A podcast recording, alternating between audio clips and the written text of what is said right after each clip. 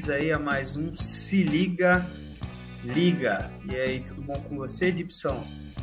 Tudo em ordem, sejam todos bem-vindos aí, galera. Mais um EPzinho pra conta. E aí, Fulequinho, tá bom? Fala, meus amigos, boa noite. Vamos pra cima, mais um episódio top. E aí, Heitorzão? Boa noite, galera. É uma honra estar aqui de novo. Vamos pra cima mesmo. Bom, gente, hoje é mais um episódio do Começando a Facu. Hoje a gente vai abordar sobre renda fixa, só que primeiro, o que saber antes de começar na renda fixa em si. Então, IPCA, taxa Selic, várias coisas aí que para quem está começando a investir é um, nossa, um baque direto, né? Mas antes, a gente precisa falar aí, precisa não, né? Uma dica para vocês, cara. Baixa o Apedidos, utilize o cupom SELIGA10 meu, garanta sua jantinha aí e no primeiro pedido você tem 10% de desconto utilizando o cupom Se Liga 10. Beleza? Tá o QR Code aí do lado, facinho, facinho. É isso aí. Tá, Também... tá na descrição. Exatamente, tem na descrição aí, entra aí e curte um lanchinho aí assistindo nós. E aí, meus amigos? Bom, primeiro, mano, eu queria perguntar para vocês, vocês investem em renda fixa ou não? Foi minha primeiríssima investimento, cara. Comecei por ele, não teve jeito. Na renda fixa. Uhum. Ah, mano, é mó bom, velho. Tipo, pouca gente fala, né, de, de renda fixa, mas eu acho mó bom, velho. Principalmente para quem tá começando, assim, e você começa a aprender, né? Por exemplo, você aprendeu o que é o IPCA? É, eu tive que começar por ele, cara. Que entender que tipo de conceito que era esse aí, que indicador que era IPCA. Porque tem lá nos títulos, né? Não sei o que de IPCA, não Sim. sei o que. IPCA, mais, não sei, tantos é. Exato. Né? Hum. Mas o que, que é IPCA? IPCA nada mais é do que um. Ó, o Dipsy sabe melhor a sigla aí, mano. Como que é mesmo? É índice... IPCA é o Índice Nacional de Preço ao Consumidor Amplo. Basicamente, oh. essa é a siglazinha aí. Que, mano, é medido pelo IBGE, né? Que é um órgão aí. E ele mede isso daí mensal. Então, todo mês eles fazem essa medição desse índice, certo? E o que, que entra aí, né? Basicamente a nossa inflação. Vai estar tá incluso, tipo, alimentação, vai estar tá incluso vestuário, vai estar tá incluso transporte, bebida, um monte de coisa que faz parte do nosso dia a dia certo? E, e, ele é muito importante porque, querendo ou não, é a base, né? Pô, por que, que as coisas estão aumentando? Esse índice ele mede e traz um, um panorama pra gente. Tudo bem que é um panorama muito geral, que é o que a gente estava até conversando antes, né? É um panorama muito geral que às vezes não reflete muito no que realmente, no, em quais preços realmente importam pra gente. Por exemplo, preço de mercado, né? Pô, preço de mercado, meu Deus do céu, aumentou pra caramba. Só que aí a gente pega lá o, o IPCA ele aumentou 0,96 em julho. Tá agora, nos últimos 12 meses, o acumulado dele está 8,99%. Beleza, tá um aumento legal, mas a gente pega, por exemplo, qual que é o outro índice, Dink, que você comentou, que mede mais a questão do varejo, de mercado? IGPM. IGPM. Pode mandar a letra aí, Flecão. Você que tá, tá no gás para falar. No gatilho, né? que o IPCA ele é feito pelo IBGE e o GPM pela FGV, ou seja, hum. o GPM ele não tem nenhum, ou pelo menos não era para ter, né, nenhum interesse por trás disso, né? Não que o IBGE tenha, mas enfim. E o GPM ele mede na maioria das vezes as coisas que de fato a gente consome, por isso que o IGPM ele tende a ser muito maior do que o IPCA. O GPM se mas preciso tá... também, né? O reflexo maior para a gente. Exato, é. exato. Porque se a gente for parar para pensar, a maioria das coisas que a gente consome no dia a dia, aumentam muito mais que 8%. Por exemplo, o Heitorzão também é um adepto, gosta do frango ali. Uhum. Frango, velho, eu pagava 8 reais no peito de frango, hoje em dia tá 12, 13, 14. É. Ou seja, foi barato, muito mais que 8%. É barato ainda. Exatamente, barato. Tava o índice pagando... geral é o índice geral, o IGPM é o índice geral de preços médios, né? É. Mas ah. é. Então, e tem até, trazendo dados agora, o IGPM do, do ano passado, de 2020, foi 23 4,14%, enquanto o IPCA foi 4,5%. Mano, foi cinco vezes mais, praticamente, é.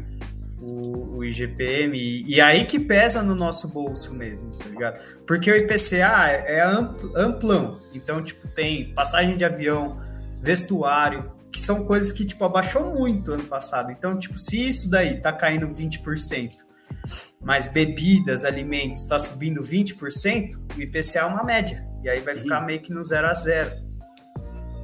Exato. Ou seja, é difícil eu chegar no mercado, olhar o saco de arroz que custava 10 reais, agora custa 20 e pensar que subiu só 8%, né? Exatamente. É complicado. E tudo... Mas quando a gente não usa passagem de avião no dia a dia, mas quando é arroz e frango todo dia.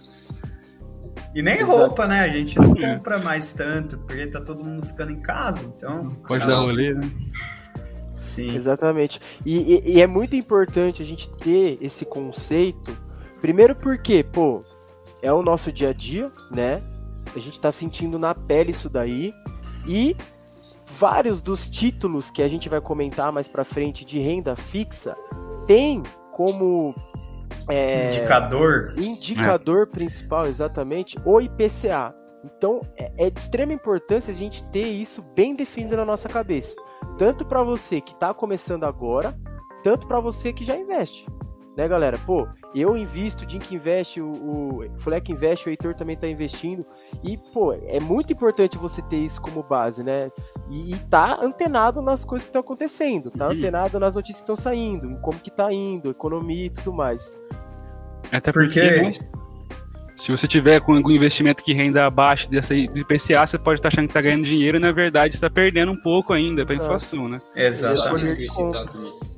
É, igual que a gente está falando aqui, você está perdendo o poder de comprar as coisas. Então, com 10 reais que antes você comprava um, um arrozinho, com 10 reais hoje você não compra mais, né? Isso que é o perder poder de compra. E outra coisa também é que muita coisa é atrelada ao IPCA. Então, tipo, aluguéis são atrelados ao IPCA, e alguns são ao IPCA, alguns ao IGPM. E, e também energia, velho. Pra, né? é, então, para eles recalcularem o quanto que vão é, cobrar de energia, tudo é tudo feito em cima do IPCA. Então, cara, o IPCA influencia muito, muito, muito. E você tem Exato. que saber, sabe? E até um ponto interessante, falando sobre o que o Heitor falou, desde 1994 até 2020, a gente teve uma inflação acumulada de aproximadamente 524%. E é interessante porque muita, vou fugir um pouquinho, mas muita gente acha que imóvel é um puto do investimento, né? Tipo, nossa, comprei um imóvel lá em 90, paguei 20 mil reais. Não em 90, porque não era real ainda, mas enfim. Há 20 anos atrás e paguei 20 mil reais, hoje em dia tá 100. Mas se você for parar para pensar bem, nada mais fez do que acompanhar a inflação, sabe? Exatamente. E também é um ponto que eu vi esses dias e eu achei do caralho. Porque a gente pensa, nossa, comprei um lote, lote quintuplicou de preço, que investimento, né? É, é complicado. Então, ó, esse daí é o primeiro deles, né, Digão? Primeiro dos, dos conceitinhos aí que a gente tem que ter em mente. E o segundo, pai, qual que é? O segundo é a famosa, né? Que, que a cada 45 dias muda e, e vem, vem gente no YouTube mandando um videozinho para você. Taxa Selic mudou. o que fazer agora? Taxa Selic mudou. é a famosa, famosa taxa Selic. E por sinal, tem, tem título desse cara também, né? Também tive que aprender sobre ele para poder escolher quem que eu ia comprar no final das contas. Exatamente. Exato. exato. E o que, que, é que... essa TAR dessa taxa Selic aí? Taxa Selic é a taxa básica de juros do mercado financeiro. Então, a cada 45 dias, né, como que eu, que eu falei anteriormente, o Copom é, se reúne e decide quanto que vai ficar a taxa Selic. A taxa Selic era para ser, tipo, se você pega para estudar mesmo a taxa Selic e tal, era para ser um parâmetro para a inflação, para acompanhar a inflação. Entende? E mais, hoje em dia a gente vê, por exemplo, que ela está destoando um pouco da inflação, né? Porque a uhum. inflação está subindo bastante. Mas o principal objetivo dela é esse, sabe? É acompanhar a inflação e para quê? Porque, por exemplo, né, quando a gente investe em renda fixa, e aí já pode falar do CDI ou vocês querem, querem complementar um pouco Chico, mais? De eu, eu só, bom, eu só queria pontuar, eu não sei se você chegou a falar isso, eu não prestei atenção na verdade se você falou isso, mas que quem controla tá. É, então, eu prestei atenção, mas eu não tenho. Se, eu, se, eu, se você falou, você me perdoa, amigo. Que eu, assim, às vezes faço batida, muita, muita emoção tá aqui mais uma vez, entendeu? Mas a taxa Selic quem controla é o governo, né? De certa forma. Isso, é uma taxa é, básica do, do, governo. É o Banco Central. É, Banco é, Central. é que o Copom, que é a, a o Comitê de Política Monetária nada mais é, ele é instituído pelo Bacen, que é o Banco Central. Então, é, exatamente, quem define isso são eles. Inclusive agora, né, para quem não sabe, aí os últimos dias, o YouTube deve estar tá chovendo com, as, com os videozinhos. Agora subiu, subiu, subiu. tá em 5,25% ao ano. Né? Então a taxa Selic deu uma subidinha aí. E já quer emendar então? Já tá a taxa básica de juros é a Selic. O que, que é então esse TAR desse CDI, Digão? O CDI nada mais é. Ó, falando certinho, a letra é crédito de. Eu esqueci agora. Mas, mas para falar assim. depósito interbancário. Isso, meu rei, obrigado. E já, já falando disso de interbancário, para que, que, que o CDI serve, né? Por exemplo, eu sou o Banco Central. O Gypsy é o Banco do Brasil, o Heitor é o Banco Inter e o Fuleco é o Nubank. A gente tem que, o, os bancos, todos eles têm que fechar o dia no positivo. Então eles não podem fechar o dia no negativo. Exatamente. Tá certo? Eu sou o Banco Central, eu falei que a taxa básica de juros é 5,25%. Então, se algum desses bancos aí tá fechando o dia no negativo e quer vir falar comigo para eu emprestar dinheiro para eles, eu vou emprestar, mas eu vou cobrar a taxa Selic, que é 5,25. É Porém, os bancos podem é, fazer essa relação entre eles, podem pedir dinheiro entre eles. E aí que vem o CDI. Então, por exemplo, se o Heitor, que é o Banco Inter, né, uhum. for pedir dinheiro emprestado para o André, que é o Banco do Brasil, o André vai cobrar os juros não a taxa Selic, mas ao CDI que é um valor pouquinho menor que a taxa Selic, acho que é tipo 0,1%. É, é, é, o CDI exatamente. hoje está em 5,15%, enquanto a Selic está em 5,25%. Ou seja, isso foi criado justamente para eles não pegarem dinheiro emprestado do Bacen. Né? É uma Exato. taxa aí para eles conseguirem negociar entre eles. Por isso que foi criado o CDI, por isso que ele é tão menorzinho em relação ao a taxa Selic. Mas são duas taxas de juros que a gente tem e que são é, importantes a gente saber porque muitos investimentos dependem deles. Por exemplo, no Nubank, o Banco Inter, você vai lá guardar o seu dinheiro, rende 100% do CDI. O que, que isso significa? Significa que quando você investe seu dinheiro lá, você está emprestando dinheiro para o Nubank e esse dinheiro o Nubank vai devolver para você com juros. Qual juros? O CDI. CDI. Uhum. Exatamente. 100% do CDI, então 5,15% ao ano. É, Sendo que isso muda, né? A cada 45 dias a Selic muda e o CDI muda também. É isso, exatamente. A gente estava aí com uma taxa, acho que chegou a bater um, um e pouquinho, né? não lembro Nossa, é, ano passado, lembra, mano? Final do ano passado. É, bateu tipo... a, a, mais, a menor da história, um e pouquinho. O, o, a, a taxa Selic chegou a bater. Né? Então, assim, pô, ano, pass ano passado você colocava mil reais lá no CDI, em intervalo de um ano você ia ter o quê? Mil e pou... mil cento e pouquinho, mil e... não, é nem mil e cem, né? Mil e dez, exatamente, ó, agora é a gente já... Mil e dez.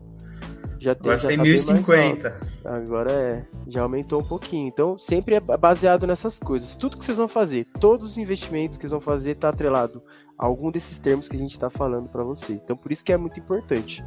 E, ó... E, Pode falar, pode falar, pode falar desculpa. Não, não só, só frisando que... que... às vezes muita gente não, não, acha que Selic alta é bom, Selic alta é ruim, tipo, e não, não tem isso, na verdade. Pelo menos acredito que não, me corrija se estiver errado. Mas tem os dois lados da moeda, né? Tem os pontos positivos, uma Selic alta, tem os pontos negativos também, assim como Cara, o Até porque é o Copom tem essa certa manipulação justamente para tentar corrigir pontos negativos na economia, né? Sim, Nem sempre dá certo, como pelo visto Exato. deu pra gente. Né? E muita, é, então, muitas vezes a Selic tá, tá alta por conta da inflação tá alta. Pra galera não perder dinheiro, porque se for ver a Selic serve muito para isso também, para você não perder poder de compra, tá certo? Então, tipo, por exemplo, o Nubank, ele te ajuda muito nisso, porque mesmo a inflação estando a 8% nos últimos 12 meses, você tem ainda o CDI lá, que tá rendendo 5. Agora imagina deixar isso sem nada. Aí você tá perdendo tipo 8% mesmo. Se você deixar Exato. ali no Nubank, você tá perdendo 3 ainda. Mas já é melhor do que perder 8. E outro Menos ponto também é a tentativa de controle cambial, né? Porque a gente aumentando a taxa Selic, tendo em vista que a grande maioria dos países desenvolvidos tem uma taxa de juros baixa, ou até negativa, no caso do Japão, por exemplo, a gente tendo uma Selic relativamente alta, uma taxa de juros relativamente alta, a tendência é que atraia moeda estrangeira, que atraia investidores estrangeiros. E, consequentemente, a tendência é que diminua o valor dessas outras moedas para a gente, que a nossa moeda se torne um pouco mais forte. Porque quanto mais moeda, por exemplo, quanto mais dólar no Brasil, menor o preço, oferta e procura, né? No entanto, também é bem complicado porque o nosso país é um país extremamente endividado e o nosso país vive de rolar dívida.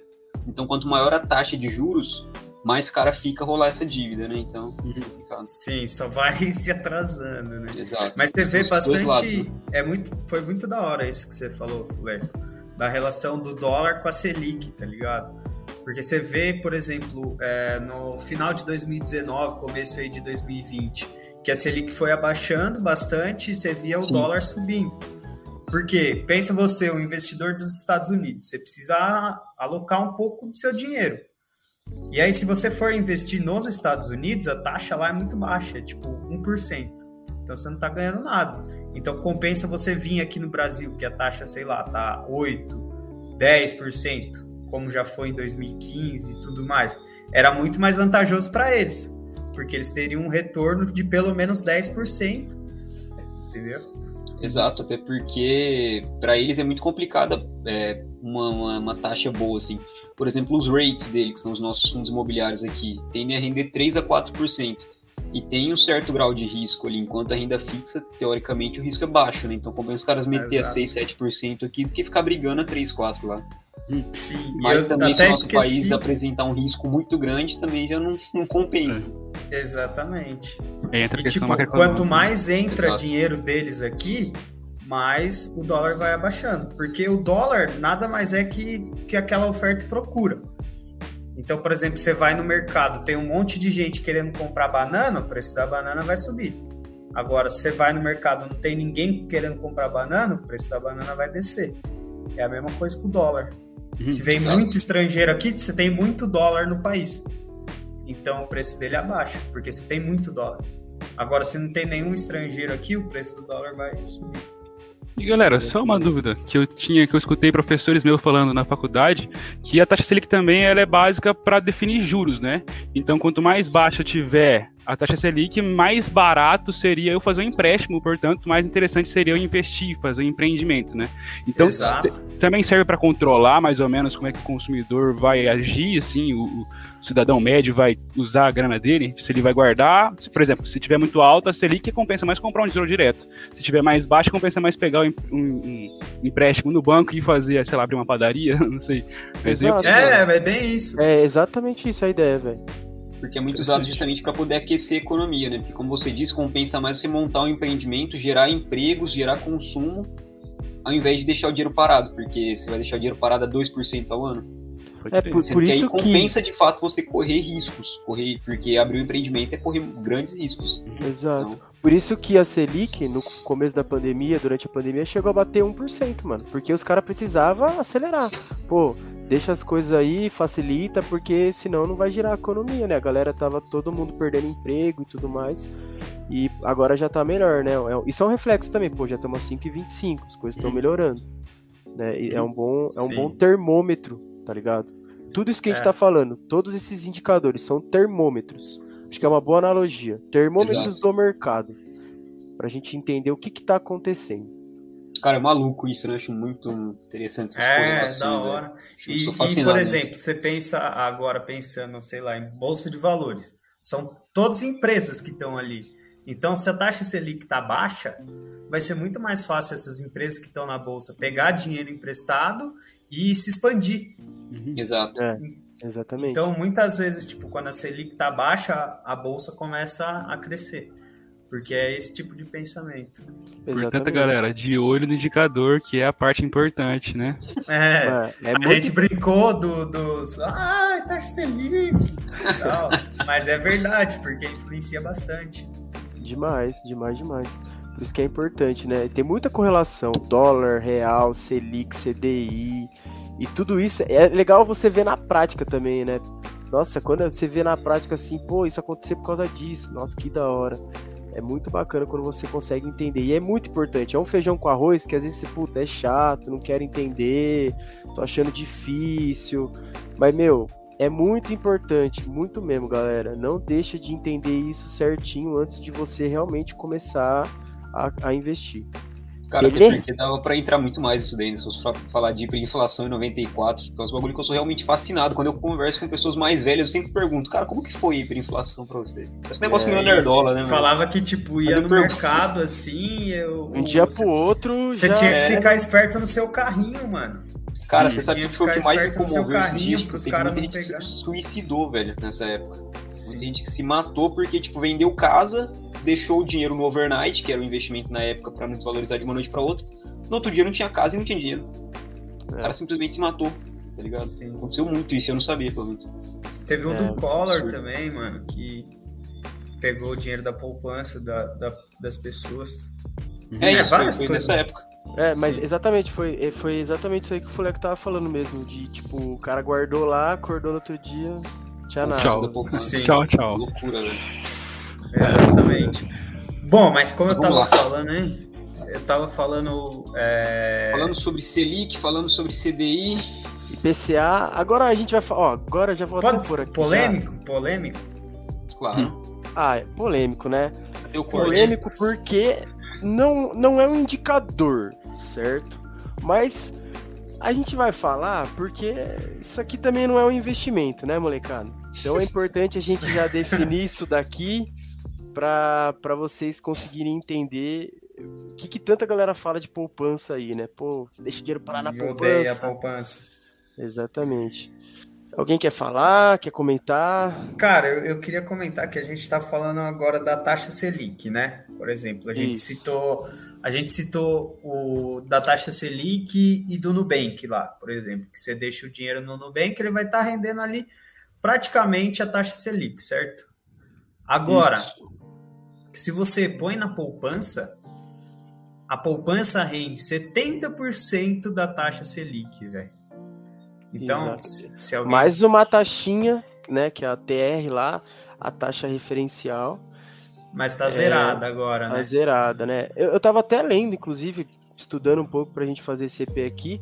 E, meu, ela, ela chama taxa referencial porque ela foi criada lá na década de, de, de 90 mesmo para tentar, para fazer com que ela fosse a, a, o que é a Selic hoje, sabe? A taxa referência mesmo de juros. Só que acabou não dando certo, a Selic surgiu e tudo mais, né? Porque a gente não tinha nenhum real ainda. Foi meio que uma coisa feita para tentar controlar de fato a inflação. Só que acabou não, não dando muito resultado, ela ainda serve de base para alguns investimentos, só que ela é totalmente é, como posso falar, descartável, né? Então a gente pode falar mesmo que realmente a poupança ela rende 70% do, do CDI. E por que, que a gente Sim. fala que não é investimento? Porque, pô, se você tem o Nubank lá rendendo 100%, por que, que você vai deixar na poupança rendendo 70%? Exato. Mano, eu fiz até a conta aqui, ó. rendendo 100% Selic também. N coisas. Sim. Isso que a gente está falando, galera, por exemplo, Nubank, Tesouro, CDB, a gente vai abordar no próximo episódio, porque se abordasse nesse ia ficar muito gigantesco e nem sei se, se, se vocês iam conseguir raciocinar, sabe? E, aí, e aí, todo cara episódio... acredita, né? Tem que ter lá do cara que edita também um episódio depois, né? Verdade. tudo bem. Ó, mas eu fiz o cálculo aqui, eu fiz o, a taxa atual Selic, que é 5,25, vezes 70%. Cara, se você colocar seu dinheiro na poupança hoje, tá rendendo 3,67% ao ano. Sendo que você coloca na Selic, no, no CDB do Nubank, tá rendendo 5,15%. Mano, não tem por que você deixar o dinheiro rendendo na poupança. É tipo, você só tá perdendo dinheiro. Você acha que você tá poupando, você acha que tá investindo, mas na verdade você tá perdendo dinheiro. Porque você tá perdendo pra inflação e muito mais, né, velho? Você tá perdendo Exatamente. oportunidades aí de investir. Deixando de ganhar, né, velho? É, e só para deixar claro, eu não tenho certeza se vocês puderem até confirmar para mim agora. Muita gente fala, ah, mas a poupança é segura. Mas o Nubank também é. Ele também é, ele é, ele é garantido lá pelo FGC, né? Se eu não me engano, que é o órgão lá que Sim, garante. de crédito. Exatamente. Então, assim, não tem essa. É, não tem mais essa desculpa também de, pô, a poupança é segura. ela, pô, o Nubank é seguro e rende mais. Então, pô. E eu tô falando Nubank porque não sei também, mas serve para o Inter, serve para todos esses bancos que têm essa garantia. O importante é vocês procurarem isso, pô. Tem garantia? Tem. Então, cara, vai nessa, é seguro o negócio. É até interessante frisar que a grande maioria das, dos, dos investimentos voltados para renda fixa, acho que fora debentures e CRIs e CRAS, todos são cobertos pelo FGC é. e até 250 mil reais por CPF e por instituição exatamente, também. Exatamente. Por exemplo, você pode ter 240 Sim. mil no Inter, 240 mil na Rico, 240 na XP, que vão ser cobertos. É, só o. Cobertos o... É, é tipo assim: se, se, por exemplo, o Nubank falir, você ainda vai receber esse dinheiro, entendeu? Exato. Exatamente, exatamente. Eles vão te reembolsar. Né? É, só, e um, um adendo desse que o Folequinho falou, que o Tesouro Direto também, que é um, um dos, dos produtos que a gente tem da renda fixa, ele, diferente, ele não é do FGC. Quem garante ele é o próprio governo, então por isso que ele é considerado aí, acho que vocês já devem ter lido quem procurou, que é o investimento mais seguro que tem. Porque, pô, se o governo quebrar, o país acabou. Então. Tudo quebrou, né? Exatamente. É, Mas assim, o FGC também é a garantia depois do, do governo que garante, tipo, é muito seguro, né? Só o governo Sim. que é acima. Oh, já, já pegando um gancho, mano, eu queria falar que, por exemplo, a gente está falando de renda fixa, né? Mas o que é a renda fixa? Renda fixa, renda fixa nada mais é do que você está emprestando dinheiro. Então, por exemplo, no tesouro, que o Dipsy falou agora. Quando a gente investe no tesouro direto, a gente está é, emprestando dinheiro para o Brasil e ele vai devolver esse dinheiro depois para a gente com juros. E o que é muito bom da renda fixa é que você sabe o quanto que você vai ganhar de juros. Então, na hora que você vai é, investir em, sei lá, Tesouro Direto Selic 2027, ele dá lá para você, ah, ele vai render a Selic mais tantos por cento. Então, você sabe o quanto você está recebendo ali, você sabe os juros que você vai receber. Agora, diferente da renda variável, porque a partir do momento que você investe em renda variável, você tá você não sabe o quanto que você vai ganhar de juros no final.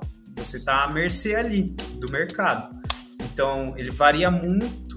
Então, você não sabe. Você não tem noção de se você vai ganhar no final, a hora que você retirar, ou se vai perder. Exatamente. Certo? É, é isso. E, e também, se a gente for parar para comparar, por exemplo, ambos, quando você investe, você está emprestando dinheiro. Certo? E o que, que muda? Pô, na renda fixa, geralmente você está emprestando dinheiro para bancos, tanto públicos como privados, para o governo também, no caso do Tesouro, e eles vão te devolver a partir de uma faixa, de uma taxa pré-definida, que o Digão falou. E quando você investe em renda variável, vamos lá usar o exemplo da bolsa, você já está dando seu dinheiro para empresas. E aí elas vão investir nelas. Então, isso muda um pouco. Muda para quem você empresta o dinheiro e o que ele vai fazer com, o dinheiro. Mas o conceito é o mesmo, você está emprestando. não, na verdade, uma definição renda, e a outra não. Na renda variável, você nem está emprestando né, o dinheiro. Você está comprando parte de um negócio. Tipo, você emprestaria o seu dinheiro se fosse no IPO, né? Que é quando a empresa entra é, logo na bolsa de valores. Ah, mas, tipo, depois que sai o IPO e tal, que está rolando, por exemplo, agora, sim, você vai investir, sei lá, na Magalu. Você está sendo investidor daquilo, sendo parte daquele negócio. É como se fosse um sócio ali. Entendeu? Você não está emprestando dinheiro para ela. É que de certa você forma. dinheiro na renda fixa, né? É que de certa tipo forma ela captou aquele montante, né? Exato, mas aí no IPO, né? É. Só que aí ela fica só revendendo os papéis que estão ali, são os papéis da IPO. Por isso que eu comentei no caso de, tipo, quando você está investindo, você acaba emprestando também dinheiro. Só que esse dinheiro, na verdade, já foi emprestado. Exatamente. Tá comprando papel de alguém que emprestou o dinheiro, né? Quando você está investindo em uma ação, nada mais é do que, tipo, você está entrando como sócio de uma empresa e o cara está saindo. Exato, né? exatamente, exatamente. E essa foi comparaçãozinha aí para nós, né, de renda fixa e renda variável.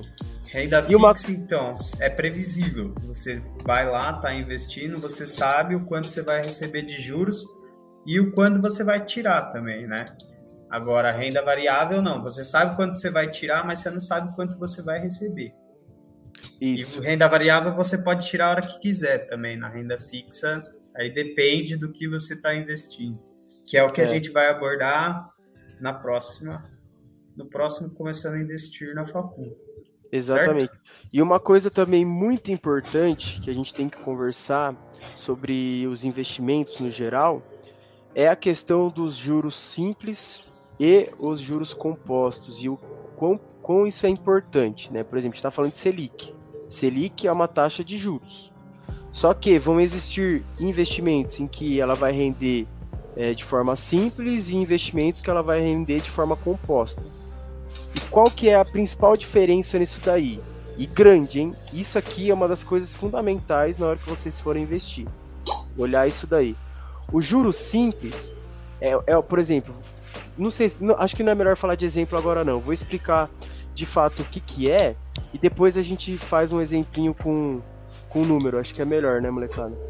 Uhum. Mas basicamente, o juro simples é, é, a taxa que vai ser aplicada sobre o valor que você está investindo, que você está tá, tá emprestando, certo? Então vai ser sobre ele. Os juros vai ser aplicado sobre ele.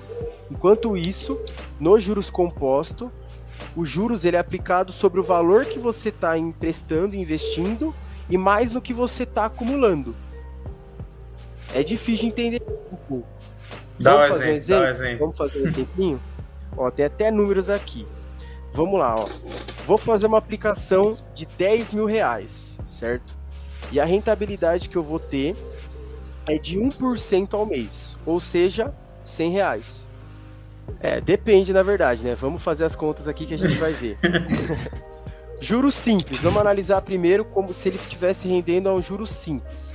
10 mil reais. Então, primeiro mês ele vai render em cima dos 10 mil reais. No segundo mês, ele vai render em cima dos 10 mil reais. No terceiro mês, em cima dos 10 mil reais. Sempre rende em cima do valor inicial, que é os 10 mil reais. Se a gente fizer essa continha aí, no final de 12 meses, a gente vai ter um acumulado de 11.200 reais. Beleza? Esse é o juros simples. Uhum. Diferentemente, juros composto eu vou ter os mesmos 10 mil reais investido e também rendendo 1% ao mês. Só que o que, que vai mudar? No primeiro mês, beleza, ele vai render em cima dos 10 mil reais, que é o que eu tenho lá. Só que no segundo mês, eu não vou mais ter 10 mil reais lá, eu vou ter 10 mil reais e 100, que é o acumulado. E aí a minha rentabilidade do segundo mês vai em cima disso, do total que é os 10 Não mil. Não 10 mil, vai dos 10.100. Exatamente, que é o que eu tenho no geral. Aí no terceiro mês, o acumulado. No quarto, o acumulado. E no final dos 12 meses, eu não vou ter uma rentabilidade, ou melhor, eu não vou ter um total de 11.200. Eu vou ter um total de 11.268 reais. Então, assim, 68 reais a mais. Por quê? Isso em um ano, né? Imagina um isso ano. em 10, 5 anos. Exatamente. Esse é o poder que a galera fala, o poder dos juros compostos. Porque a rentabilidade é em cima do total e não só do valor inicial que eu apliquei. Isso é muito Sim. importante, porque como o investimento falou, em renda fixa, a maioria é em juros compostos também. Sim. Então você vai, você vai é, a rentabilidade é em cima do valor total e não do seu valor inicial. Exatamente. É Exatamente. E, e, e, a gente consegue verificar isso também na hora que a gente for investir. Pô, qual, como que vai se basear o meu juro? Você consegue ter isso em mente. É um juro simples? É um juro composto? E o juro composto, ele é muito. Pô, é o que o Dink falou. Isso em um ano. Imagina em 10, 20, 30 anos que você mantém uma aplicação. Dá uma diferença Exatamente. absurda. Dá uma diferença muito grande. Então, são coisas que, que pesam na hora de você escolher o investimento tanto no seu bolso como na hora de você escolher, não é? Exatamente. Efeito bola de neve que a galera fala, né? É, o é, efeito, é, o efeito bola de neve é os juros compostos. Exatamente. aí que a mágica acontece. Aí que a mágica acontece. Aí que a Heitorzão, ficou com alguma dúvida, mano? Cara, eu fiquei com algumas dúvidas, mas são sobre títulos, né? Que são sobre o próximo episódio. É isso? O próximo episódio é sobre os títulos, né? Da... É, que a gente vai falar. É, É, uma hoje- coisa que eu não falei, mano, é, por exemplo, o Tesouro Direto, eu falei que dá pra investir lá. Mas o Tesouro Direto é uma plataforma, então lá, tipo, você vai entrar no Tesouro Direto, que é o site, e lá você vai comprar outros títulos, que é Tesouro Direto Selic 2027, Tesouro Direto IPCA mais 4%, não sei o que, entendeu? Tipo, o Tesouro Direto nada mais é que a plataforma. E eu não, a gente falou que o Tesouro Direto está emprestando pro, pro governo? Falou, né? Na verdade. Falei. Sim. É, Falou. muda pra quem você empresta o dinheiro. Mas é, Exatamente. a gente, esse episódio ele é muito importante. Acho que é um dos mais importantes até agora, né, molecada? Porque Uhum, são termos, que velho, sim. que a gente vai falar a rodo a partir do próximo episódio, quando a gente entrar de fato na renda fixa e começar a destrinchar é, é, um por um, né? Uhum. Que existe os títulos, né, de renda fixa. Exatamente. Mas é bom porque, por exemplo, ah, se você já quer dar uma olhada, então entra no site do, do Tesouro Direto agora e aí você vai ver lá. Vai aparecer, ah, é, Tesouro Selic, tantos, tantos por cento. Ah, Tesouro IPCA. Pelo menos você já vai entender o que é aquilo, né?